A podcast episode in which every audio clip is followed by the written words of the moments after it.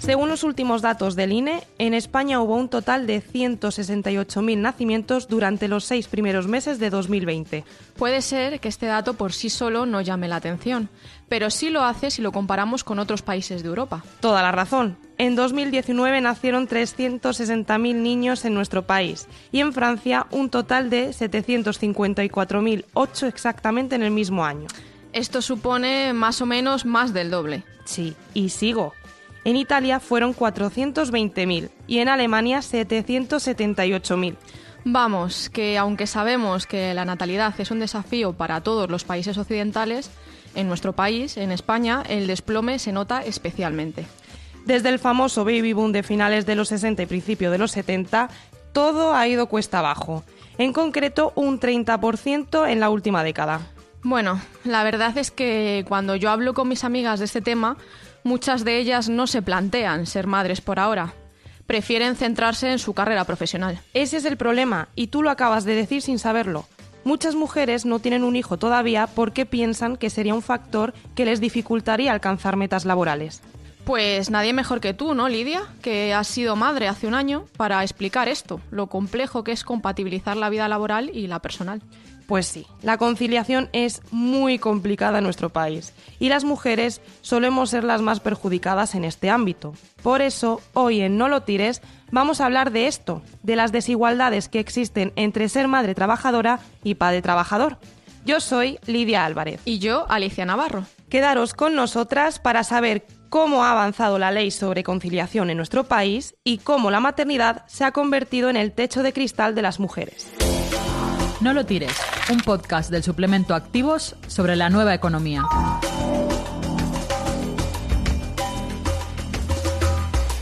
Como decíamos, la maternidad es una barrera laboral para las mujeres y no es algo que digamos nosotras.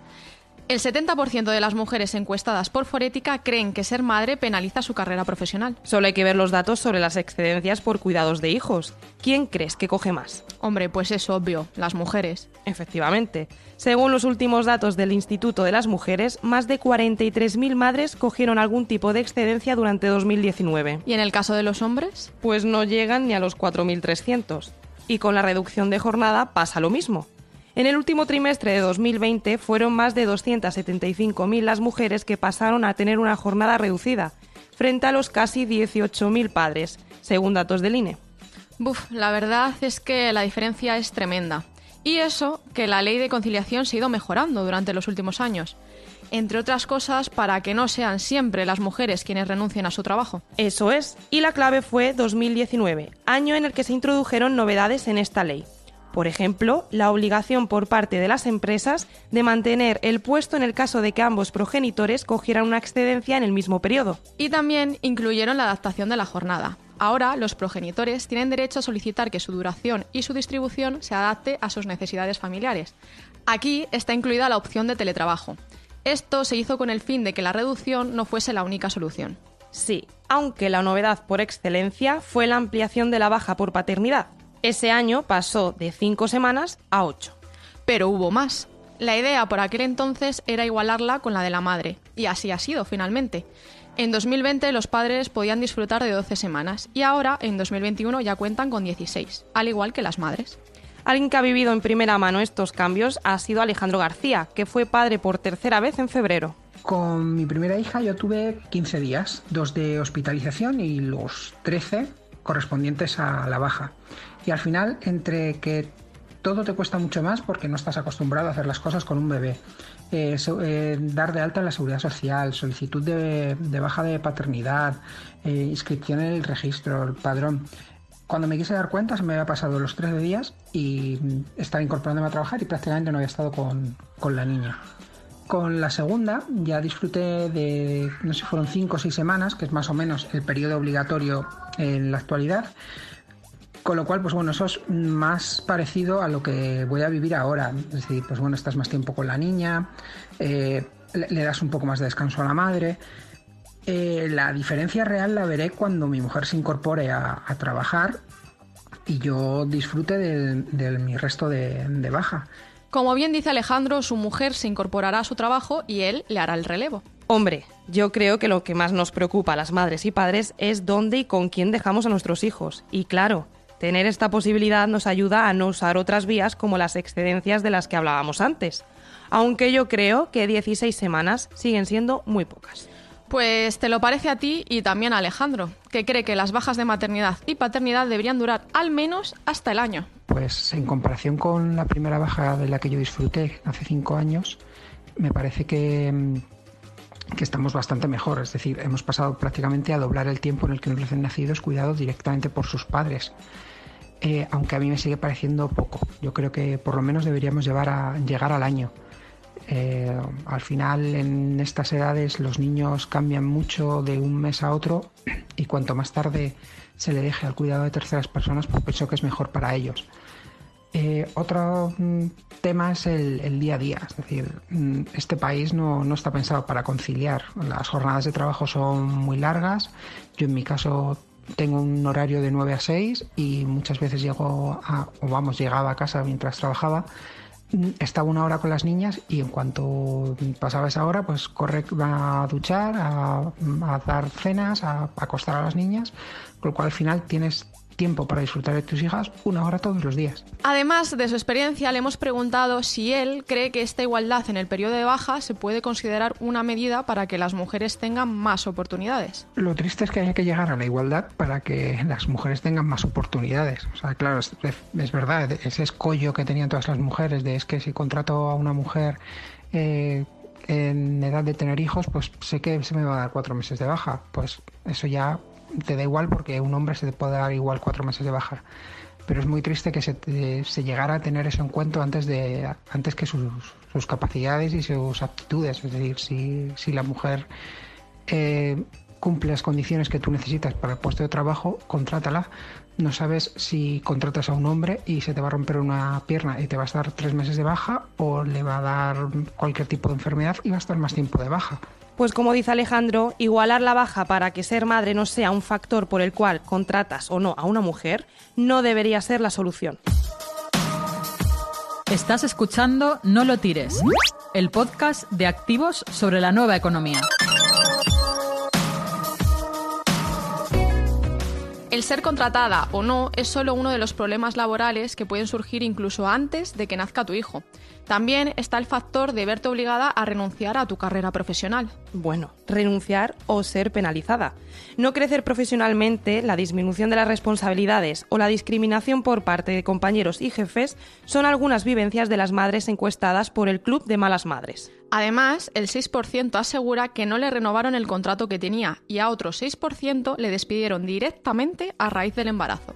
Uno de los objetivos de esta comunidad es dar visibilidad a todas estas madres que sufren este moving maternal, como lo denominan ellas. Sí, pero mejor que nos lo cuente Maite Goscozábal, responsable de investigación social de la asociación Yo no renuncio puesta en marcha por el Club de Malas Madres. Para nosotras es muy importante visibilizar esta realidad a la que le hemos llamado mobbing maternal, eh, precisamente por eso, ¿no? Porque eh, cuando una mujer se queda embarazada tiene miedo a contarlo por las consecuencias que pueda tener eh, en su trayectoria laboral. El móvil maternal no deja de ser una acción ejemplarizante para las que todavía no tienen hijos y que precisamente se planteen eh, dos veces el hecho de tener hijos o más hijos. ¿no? En esta encuesta también preguntábamos si hubieran tenido más hijos. Si hubieran tenido más hijos y contaran con medidas de conciliación que no penalizaran su trayectoria laboral, y siete de cada diez nos contestaba que sí. Por lo tanto, esta caída en la tasa de fecundidad no siempre tiene que ver con un cambio de modelo de valores o de creencias en la sociedad, sino que también tiene que ver en cómo está estructurada la sociedad, cómo está estructurado también el mercado laboral y cómo está penalizando la maternidad, la crianza y a las mujeres. Maite asegura que todo esto se ha visto agravado con la llegada de la COVID y no solo por esos meses de confinamiento en el que tuvimos que hacer malabares para conciliar. Exacto, y ahora sigue siendo un problema. Por ejemplo, si un niño se contagia y tiene que guardar cuarentena, ¿quién se suele quedar en casa? Pues la madre. En cuanto a las medidas puestas en marcha durante esta pandemia, durante este año de pandemia, lo que vemos es que realmente son medidas de conciliación que o bien no están llegando, no está llegando la información a las personas que, que pueden solicitarlas, o bien las empresas tampoco están cediendo o aprobando esas medidas de conciliación a las personas. Recientemente, en nuestra encuesta Yo no renuncio, hemos visto como tres de cada cuatro mujeres han tenido que utilizar o bien vacaciones, o bien reducciones de jornada, o bien excedencias, es decir, penalizar tanto su salario como sus vacaciones eh, para poder cuidar cuando un hijo o una hija o un hijo o una hija han estado en contacto con un positivo y por lo tanto están guardando 10-15 días de cuarentena.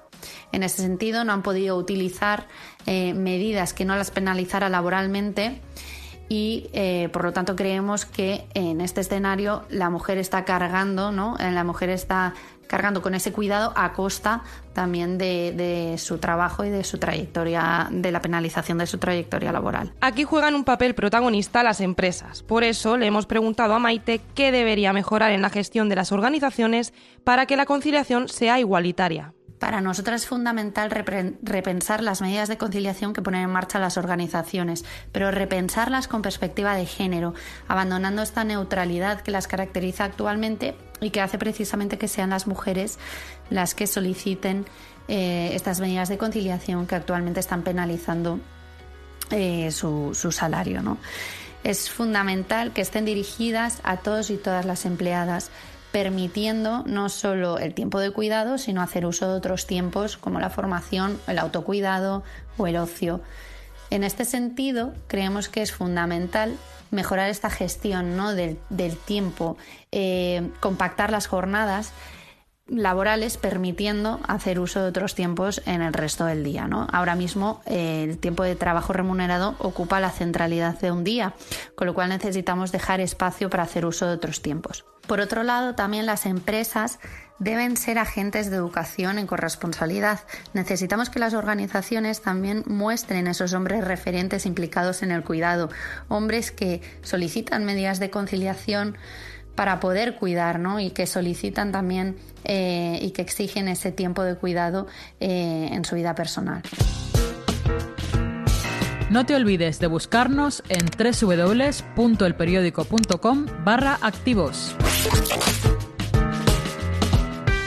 Pues como hemos visto, la maternidad es una barrera laboral más con la que cuentan las mujeres, que se une a otras como la brecha salarial. Brecha salarial que también podemos decir que está ligada a la maternidad las reducciones o las excedencias al final hacen que varíen los sueldos. Completamente de acuerdo. Lo que sí hemos visto es que esto tiene solución y para ello mejorar las medidas de conciliación y enfocarla en las madres es imprescindible. Y poner todos de nuestra parte para concienciar. Por eso, desde No lo tires, seguimos poniendo nuestro granito de arena en estos temas dándoles visibilidad. Esa es una de las partes que más me gusta de mi trabajo que espero poder seguir disfrutando y evolucionando en él, pero sobre todo hacerlo a la vez que veo crecer a mi hijo sin perderme nada.